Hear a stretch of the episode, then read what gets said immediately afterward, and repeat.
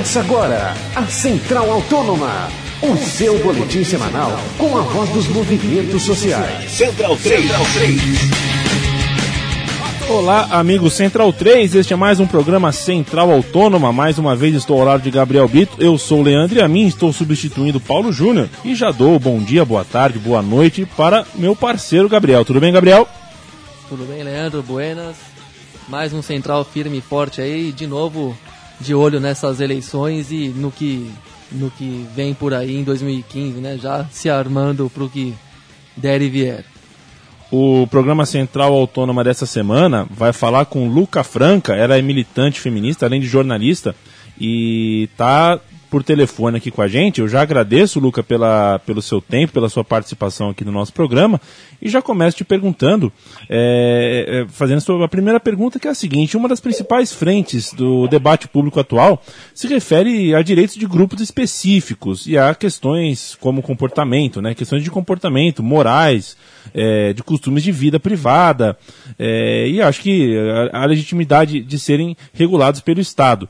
E aí a gente está falando de direitos das mulheres, dos grupos LGBT, LGTB, os grupos raciais, indígenas e outros exemplos tão eloquentes quanto nesse debate. Em linhas gerais, Luca, como que você enxergou a abordagem destes temas nas campanhas eleitorais que correram no Brasil no último mês, nos últimos meses?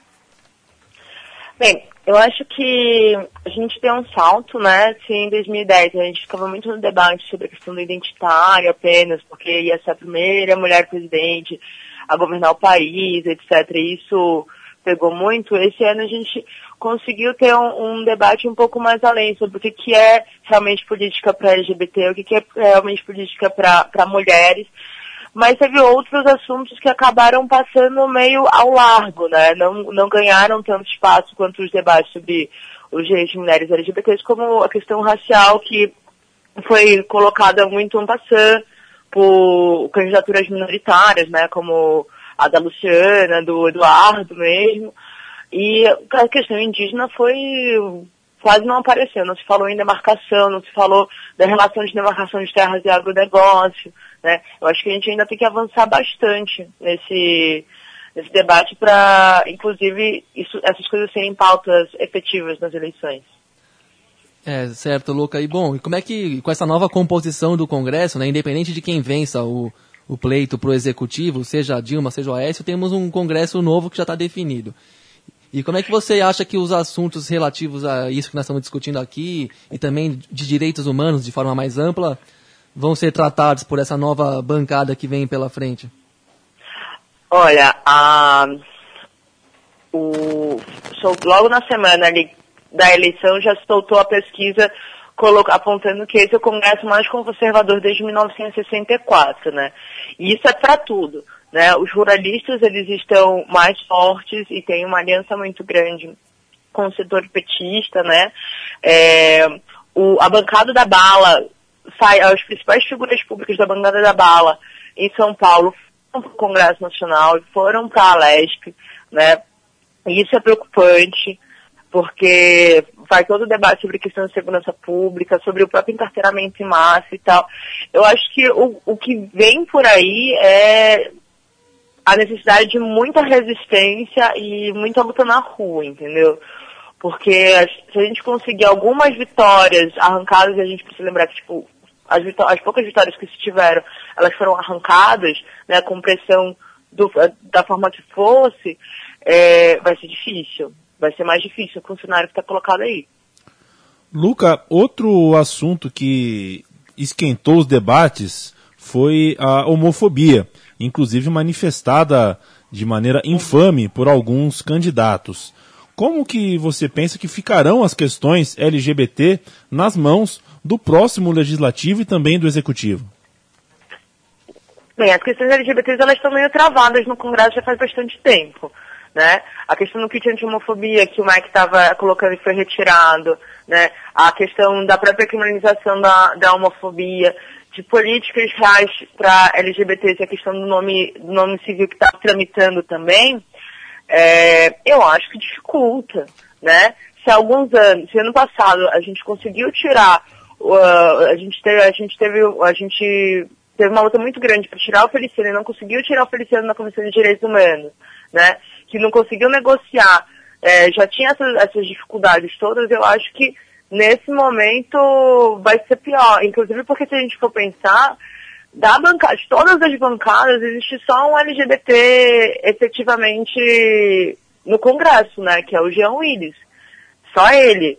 Eles têm, óbvio, os aliados, tanto da bancada do pessoal quanto a própria Erika Cocai, mas é, tipo, muito pequeno frente à gama de direita que está no Congresso hoje. Acho que vai ser bem difícil, sim. Bom, e você falou de passagem, né, que tivemos, tivemos o marco simbólico de, pela primeira vez na história, ter uma presidenta mulher, no caso da Dilma. É, bom, já como é que você, diante das, disso, como é que você analisa o, dentro desse mandato que já está se encerrando, como é que você analisa o tratamento e as políticas dispensadas aos direitos das mulheres, principalmente em relação ao, ao, ao aborto? Não é o único ponto, mas talvez seja o mais uhum. o que mais apareça aí no debate, a questão do aborto? Bem, é, é aquilo, né? Eu acho que a gente, com a, a Dilma presidente, a gente conseguiu avançar num debate que a gente tinha muito colocado nos anos 80, por causa da por conta da, da Margaret Thatcher, né, de que não basta ser mulher, você precisa pensar política para as mulheres. E já no primeiro ano do mandato você tem um corte de orçamento justamente em setores que as mulheres são mais é, atingidas, né? Educação, saúde. A própria pasta de Secretaria de Políticas das Mulheres são, é uma das pastas que primeiro perde a, a, a investimentos também, tem cortes é, brutais que dificulta, por exemplo, a implementação de projetos é, de, é, do, da parte de combate à violência efetiva da mulher, é, a contra a mulher.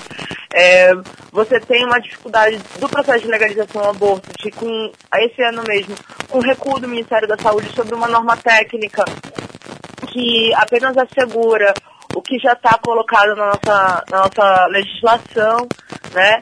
É, mas ao mesmo tempo você tem algumas ações pontuais para tentar um empoderamento das mulheres e não ações que ajudem, inclusive, do ponto de vista mais geral de emancipação coletiva e afins, né?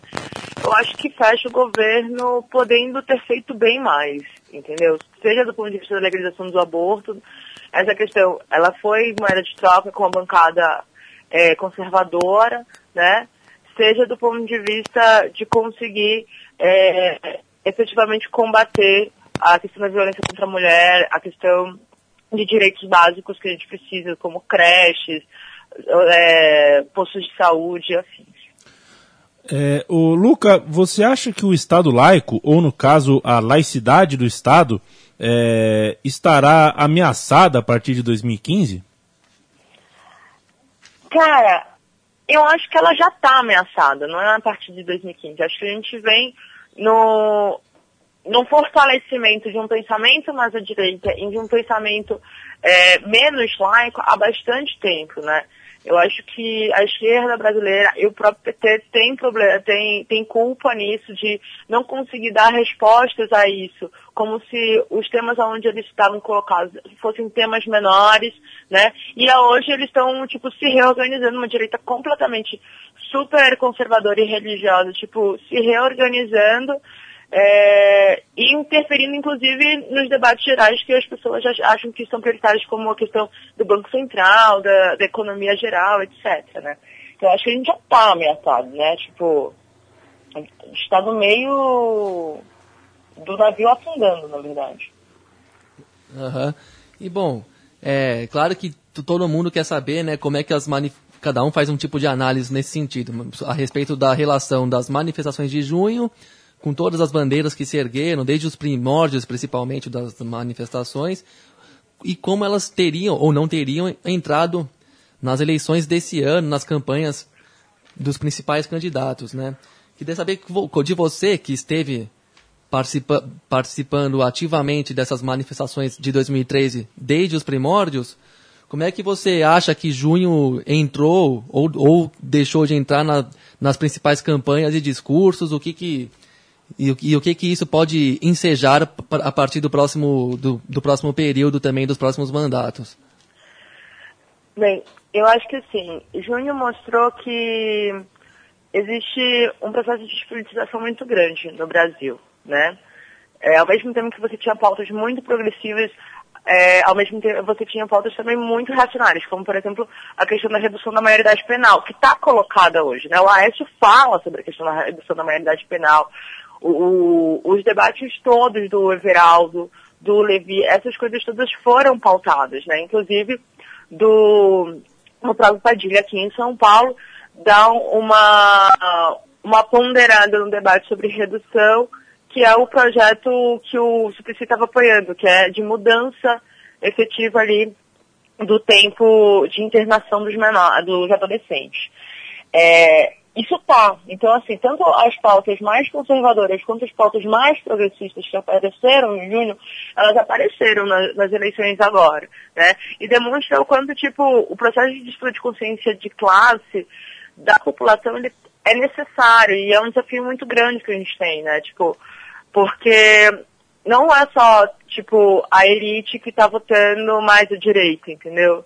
São as pessoas que são oprimidas que estão votando mais à direita. E isso coloca, isso me, isso me preocupa muito. Efetivamente, isso me preocupa, é o que mais me preocupa. O programa Central Autônoma falou com Luca Franca, jornalista e militante do movimento feminista. É, muito obrigado, viu, Luca, pelos seus esclarecimentos, pelas respostas e pelo papo. Oh, obrigado a vocês, para todo mundo que está ouvindo também. Valeu por, por aí. A gente vai se encontrando, que tem muita coisa para fazer esse ano aí. Tá, tá bom. Para a gente fechar, Luca, é, a gente tem aí, diante de tudo que foi debatido, muitos grupos sociais mencionados uh, que tem motivo para se animar ou tomar algum lado no segundo turno. Você concorda com essa afirmação? Ou seja, os grupos sociais que a gente mencionou ao longo desse papo uh, podem, depois do dia do fim de semana, do dia 24, 25, 26 de outubro, uh, ficarem animados ou não? Eu acho que não. Eu acho que não tem com que ficar animado, porque todas as conquistas que, estes, que nós tivemos foram conquistas que nós arrancamos e conquistas que quase não saíram por conta da relação do Partido dos Trabalhadores com uma bancada mais conservadora. Eu compreendo o medo que se tem ah, com uma possibilidade de ter um candidato, é, um presidente como o Aécio, né? Mas eu acho que empolgação de virar, nossa, é isso mesmo, eu acho que não tem. Dia 26 de outubro é, não tem nenhuma possibilidade de ter mudança real pra gente, entendeu? Correto, Luca. O programa tem produção, além de apresentação, do meu parceiro Gabriel Brito. Valeu, hein, Gabriel? Valeu, Leandro. Mais um programa aí muito satisfatório de fazer, discutindo questões. Mais um dos grandes assuntos né, de, de, que ficaram de fora das eleições, né? não só esse, das questões dos direitos humanos e da esfera privada, como de outros grandes temas nacionais que, para variar, ficaram fora do debate, como se viu nessa quarta-feira também no fraquíssimo duelo inicial entre Dilma e Aécio na televisão. E agradeço a nossa camarada Luca aí pela atenção e pela entrevista, e a gente se vê por aí. O programa Central Autônoma volta toda semana. Você tem este e todos os programas anteriores em podcast para download, para ouvir dentro do site central3.com br Semana que vem estaremos aqui nessa mesma hora, nesse mesmo lugar. Grande abraço e até mais.